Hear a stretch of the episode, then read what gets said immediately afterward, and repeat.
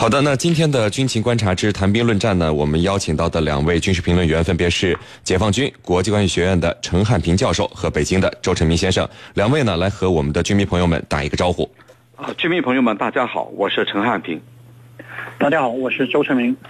好的，我们首先呢，一起来关注到昨天召开的国防部三月例行记者会的呃相关情况，一起来看看都有哪些值得我们关注的问题。俄罗斯宣布了最新的扩军计划。三十号呢，俄罗斯总统普京已经签署命令，决定从今年的七月起，把俄罗斯的武装力量扩充到一百九十点三万人，其中呢，一百零一万是现役军人。那这个命令从签署之日起即刻生效。那现在俄罗斯尽管面临严峻的经济形势，但是这个扩军计划却得到了俄罗斯专家们的广泛支持。俄罗斯为何要在此时进行扩军？为什么能够得到如此广泛的支持？我们一起来聊一聊。呃，陈明啊，我们看到俄罗斯的这次扩军计划呢，是在一年的时间里，把这个俄罗斯武装力量，呃，增加一点八万人。首先，增加的这个人数算不算多？另外，我们看到俄罗斯国防部的消息人士解释说，这次增加军人的数量是由于俄联邦特种建设局编入到了国防部。这个机构就有一点三万人，那这是一个什么样的机构？为什么会被编入到国防部呢？请您先给我们把两个问题分析一下。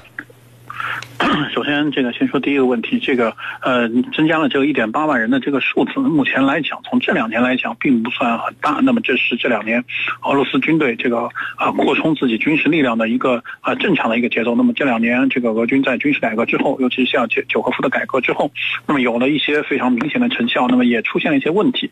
那么呃，这这个之后呢，在尤其是在这个乌克兰这个呃是这个出现了这个呃民兵武装这个和政府之间的这个斗争之后。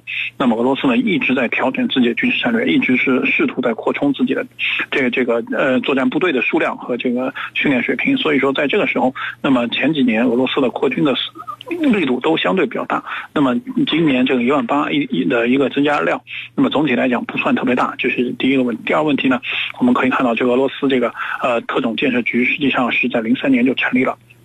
那么它是呃原来就有这个特特种这个俄俄俄罗斯联邦的这个特种建设局。那么之之前呢是把俄罗斯原来呃军队的一些这个军事建筑部门啊合并进来，形成了一个新的这个特种建设局。那么这个特种建设主要承担的是这个呃俄军的一些相应的工事啊、筑垒地域啊、要塞啊和一些防卫设施的建设。那么在前几年最明显的就是这个特种建设局啊前往了那个呃俄国和日本争议的这个北方四岛修筑一些工事，修筑了一些这个要塞性的东西。那么来帮助俄罗斯在北方四岛啊立足和这个呃这个持续的进行作战。那么实际上这个这这个部门它是一直是承担这样的一个一个任务的。那么从它的历史渊源来看的话，那么俄在前苏军，那么一直是有一些筑垒地域的这个建筑的部队，以及是一些国防工事的建设建筑的部队。所以说呃这些部队呃它的这个存在，那么常年是服务于整个呃这个苏联到俄罗斯的这个整体军事战略，在这个一些啊军事建设方面的一些。特种的一些需要啊，所以他是来一直是承担这样的一个工作，是您。嗯，好的。那么陈教授，嗯，呃，这个俄罗斯现在面临很严峻的经济压力啊，扩军是需要钱的。那么为什么俄罗斯选择在这个时候扩军？是不得已而为之，还是俄罗斯军事改革的计划之一呢？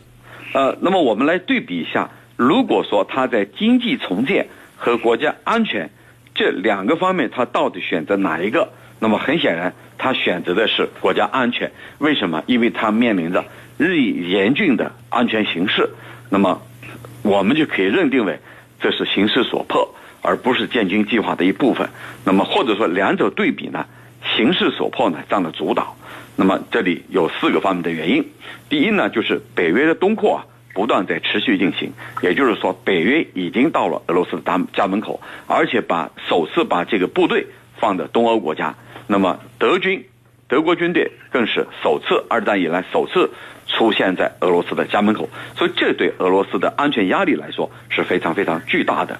那么第二呢，就是他在东部远东地区虽然面临的压力相对较小，但是呢，他也决定在北方四岛呢驻扎一个师的兵力，因为日本当局啊不断的在通过各种途径、各种小伎俩。在索要这个北方四岛。那么俄罗斯为了预防日本采取这个，为了预防日本可能采取的一些行动，主动在这儿驻扎一个师的兵力，而且把冷堡这些导弹呢都部署在这里。那么第三呢，就是呃恐怖势力的威胁。那么恐怖势力的威胁呢，主要是从它这个高加索地区，呃可能会向俄罗斯境内蔓延。那么随着它在中东对恐怖分子的打压呢，逐步取得成效，那么这些恐怖分子有可能通过回流的方式回到这个高加索地区啊，像车臣啊这些地方。那么这使他呢，这个俄罗斯呢，啊开始征兵。那么第四呢，就是普京面临国内的这一种政治压力，尤其是国内。对他这个仇视的一些政治反对派，那么我们知道最近俄罗斯爆发了大规模的抗议普京的这种游行示威，那么这些呢都是普京啊面临这个不小的这个呃压力。那么在这样的背景下，他的这个扩军计划就有可能使他呢能够对这些啊国内外的势力进行一种这个啊发出一种明确的信号，就是在和他们的较量当中。普京绝对不会退缩啊！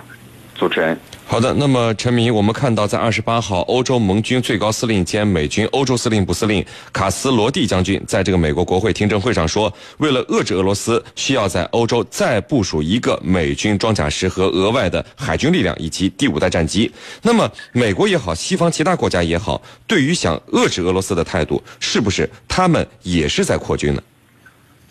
呃，现在这个美军的确是在这个扩扩张自己的装备，呃，和这个作战部队的数量，因为我们知道美军实际上呃大量的部队啊，并不是这个呃在一个非常好的一个战备状态。那么它呢，通常只维持这个两到三个师，或者最多到三到四个师的兵力啊，是在这个呃为在战备状态。那么实际上算下来，可能也就是十二三个旅，最多到十四五个旅这么样的一个规模。那么总的这个陆军的作战员额呢，一般也就是会维持在二十万以里。啊，不会太太多。那么现在在。目前这个情况，尤其是我们看到俄军这个两三年这个扩充的规模非常大。那么原来走这个全旅化，从一零年以后希望走全旅化，那么目前看来这个是这个方向，那么似乎俄军认为是有一些问题的。那么开始恢复了这个一些坦克师、摩步师的一项这样的编制。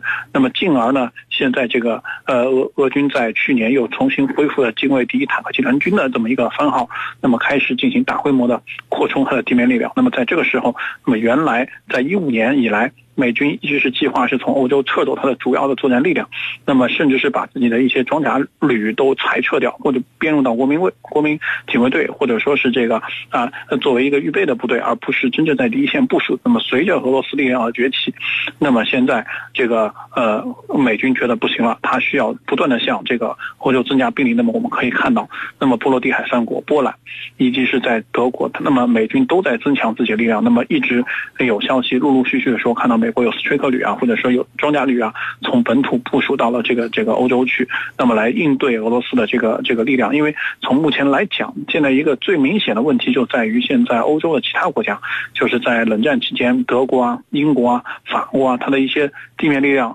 衰弱都非常厉害，尤其是德国，目前它的这个国防军的这个呃。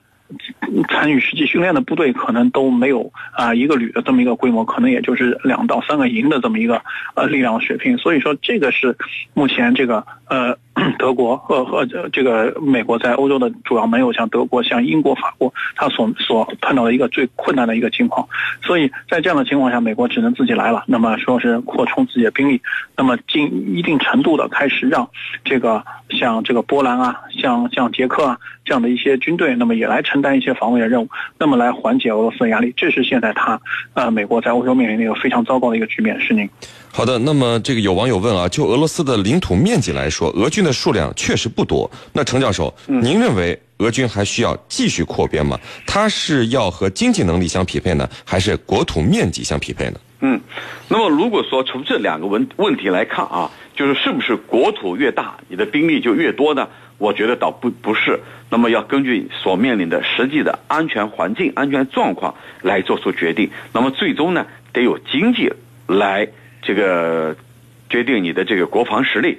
那么我们来说，这个我们中文有一个词叫“穷兵黩武”，就是你的经济能力不行，但是你非要去去扩充自己的军事实力。你比如现在的朝鲜就是穷兵黩武，那么在老百姓还没有吃饱饭的情况下，把所有的财力，呃，以先军思想投入到军队当中，那么这样的做法注定是不会持久的。那么我们看俄罗斯，它的国土面积很大，那么它的住房压力，尤其是在美国和北约。对他虎视眈眈的情况下，很显然他的兵力不足。那么现在再加上远东这一块，日本呢也不停地向他索要北方四岛，所以呢他就面临这个四面东西两侧都这个有威胁的这种呃顾虑。那么在这样的情况下，他必然会。